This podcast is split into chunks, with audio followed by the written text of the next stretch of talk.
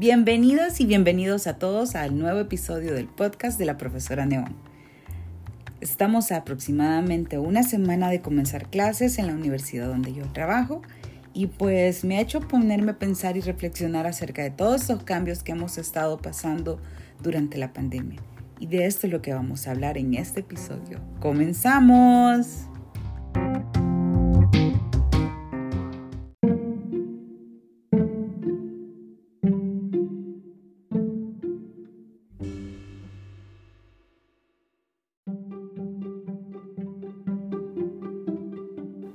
Cuantos años antes de que la pandemia comenzara, me comencé a preguntar cómo podía hacer para incluir la tecnología de una forma en la que fuera beneficiosa para mis estudiantes o cómo podía ayudar a mis compañeros de trabajo a poner un poco de tecnología para ayudar y tener este como engagement con nuestros compañeros o nuestros alumnos. Y bueno, eh, vino la pandemia y todo se aceleró completamente todos los paradigmas o las cosas que tenía pensadas de cómo iba a llevar a cabo este proceso fueron completamente diferentes. Y durante este tiempo he escrito dos papers.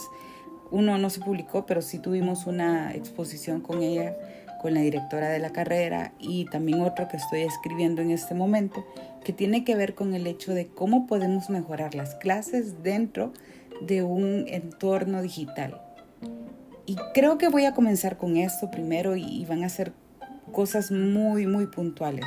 Primero es la, el entorno en el que entramos a la digitalización educacional en este momento fue ante una emergencia. Y esto era un caso excepcional. Eso no nos iba a llevar a un punto en el que íbamos a tener un avance significativo y que iba a ser emocionalmente satisfactorio para nosotros como profesores y para ustedes o, a los alumnos que me están escuchando. Eh, esto iba a ser muy cansado y incluso el, el, filósofo que ya he citado antes, Benjamin Han, habla acerca del cansancio que se puede tener por hacer multitask. Y estábamos, eh, sobre todo en la época en la que estuvimos encerrados en la cuarentena, con muchas cosas encima y creo que fue la que más me hizo pensar acerca de las circunstancias que nos podían hacer que no rindiéramos lo necesario a la hora de las clases, es que eran absolutamente eh, fuera de, nuestro, de nuestras posibilidades. Y esto nos iba a llevar a un cansancio extremo.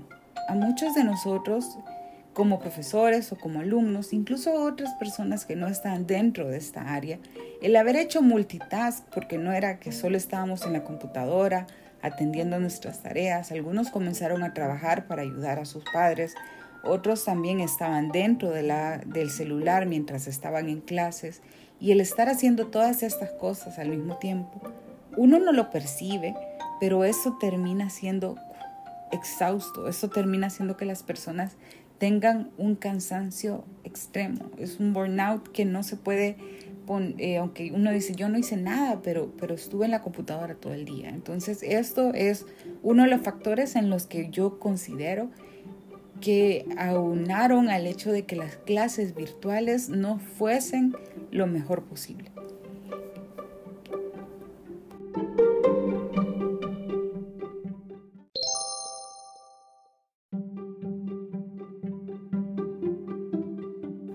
El segundo punto es el hecho de no tener concreto qué tanto sabemos de tecnología. Los profesores, por un lado, eh, no saben tanto de tecnología, algunos, algunos sabemos un poco más, pero la tecnología que sabíamos no estaba dirigida hacia la área de educación. Y pasa lo mismo con los estudiantes. Tenemos conocimientos con respecto a qué tanto de educación podemos hacer, pero el uso de la tecnología que los estudiantes hacen y hacían sigue siendo más que nada para poder distraerse. Y de esta forma era muy difícil encontrar un lugar dentro de todas las distracciones para poder estudiar.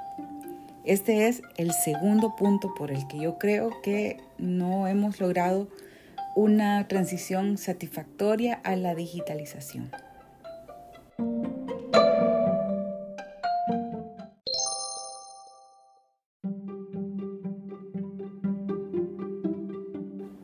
el tercer punto, y es un poco incómodo quizás para mí decirlo, es el hecho de cómo nos podemos actualizar como profesores ante esta coyuntura altamente tecnológica y buscar algunas alternativas a las taxonomías que ya se conocen dentro de la pedagogía como la de Bloom y actualizarlas con taxonomías como la de Gain, Johansson y Tesmer que son específicas para aplicarse en los entornos de, tecnología. Y van a, poner eh, más énfasis en el hecho de aprendizaje propio, componente de habilidad cognitiva o el hecho de poder construir información sobre ya la que ya hay en Internet o la que la tecnología te puede dar. Y todo esto es bastante difícil cuando solo nos tiramos de una sola vez al agua a tratar de seguir adelante con todo lo que estábamos encima. Creo que también se puede hacer dentro de eso algunas otras técnicas como lo que planteaba Johansen en Home en su libro de Task Analysis Method for Instructional Design, en el que se ve un eh, análisis de cuáles son las tareas que hace cada una. Y también el otro que podemos ayudarnos es, eh, hay uno que se llama el marco conceptual para saber cómo se va apropiando la tecnología.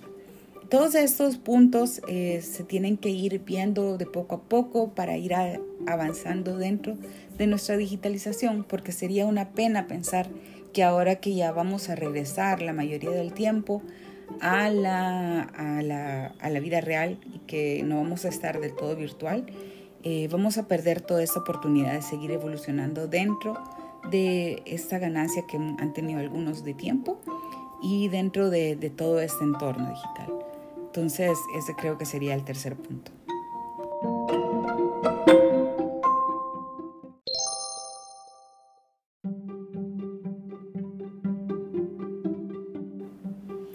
Cuarto punto está bastante relacionado con el tercero y tiene que ver con el hecho de cómo conocemos las herramientas que nos sirven para dar clases y qué tipo de herramientas son.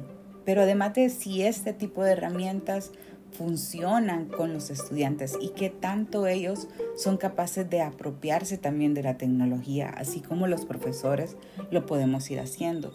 Y dentro de estos tipos de herramientas o tecnologías, por nombrar algunas, está la eh, multimedia, que es el hecho de tener una imagen con un audio, o media adaptativa, media interactiva, la simulación, entornos virtuales, eh, los programas tutorados, programas tutorados simulados y gamificación, que ya la hemos hecho, bueno, en mi caso el año pasado y pienso que podemos repetirla este año con algunos cambios que aprendí en el camino.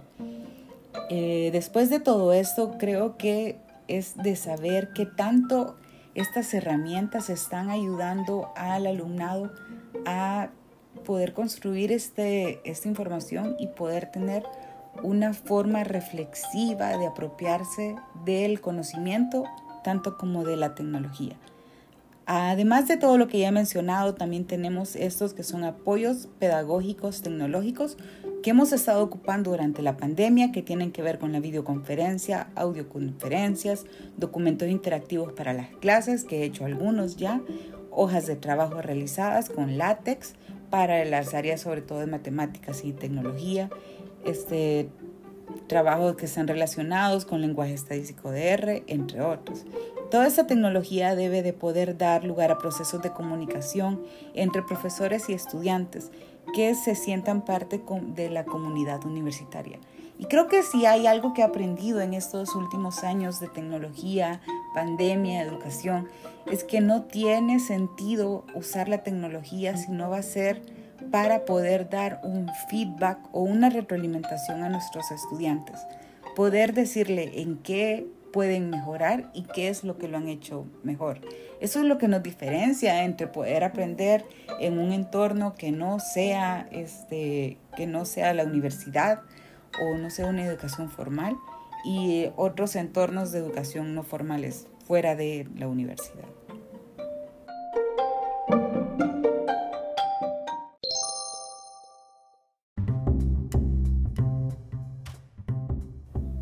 Creo que el camino que hemos avanzado durante estos años ha sido además de duro, mm, hemos crecido mucho como estudiantes, como profesores y como universitarios o como universidad.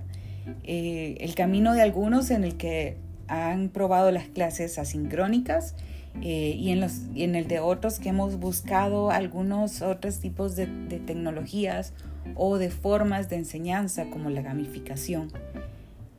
Lo que sí creo que siempre va a ser necesario es la búsqueda constante de la innovación y saber dónde estamos y con quiénes estamos. Conocer mejor a nuestros estudiantes y volvernos parte de esta gran comunidad universitaria y poder dar una, una, una educación que sea digna, en la que podamos respetar a nuestros estudiantes y los estudiantes hacia nosotros y una comunidad que se sientan acompañados aún en estos procesos de crisis.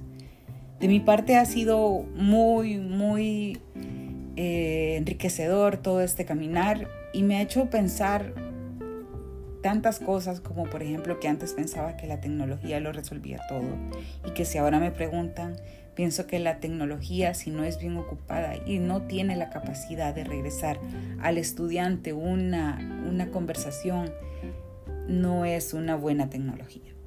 Entonces comenzamos un nuevo año con muchas expectativas y con muchas ganas de hacer muchas cosas, como por ejemplo poner en práctica Wikipedia y el conocimiento abierto y todo lo que tenga que ver con alfabetización mediática, mis amadas humanidades digitales, que es la clase que voy a dar en, eso, en este ciclo, acompañada con Carla, y todo este camino que todavía estamos recorriendo y tratando de entender para ser unos mejores docentes y poder ayudar mejor a nuestros estudiantes.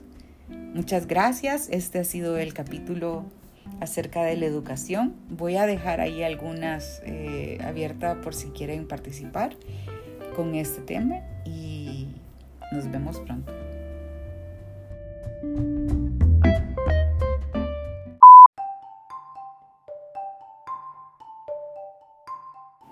Por cierto, le pedí a mis estudiantes que me dejaran una evaluación o algo que quisieran compartir en este episodio y pues solo tuve una valiente y es la que voy a compartir. Escuchémosla.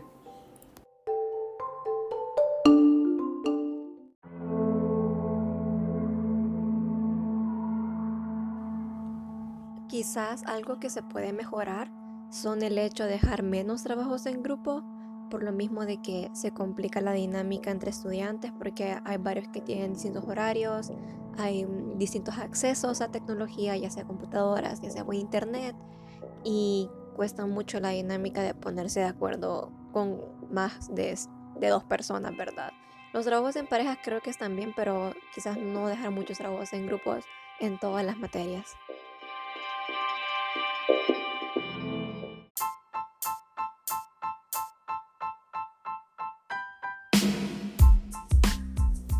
Acabas de escuchar el sexto episodio de La Profesora Neón. Si tienes alguna duda o quieres hablar conmigo, quieres comentar algo o incluso quieres que hablemos en el próximo episodio, pues puedes buscarme en mis redes sociales como Profesora Neón, en Instagram, Twitter, incluso Facebook. Y pues aquí estamos. Gracias por escucharme. Nos vemos o nos escuchamos pronto.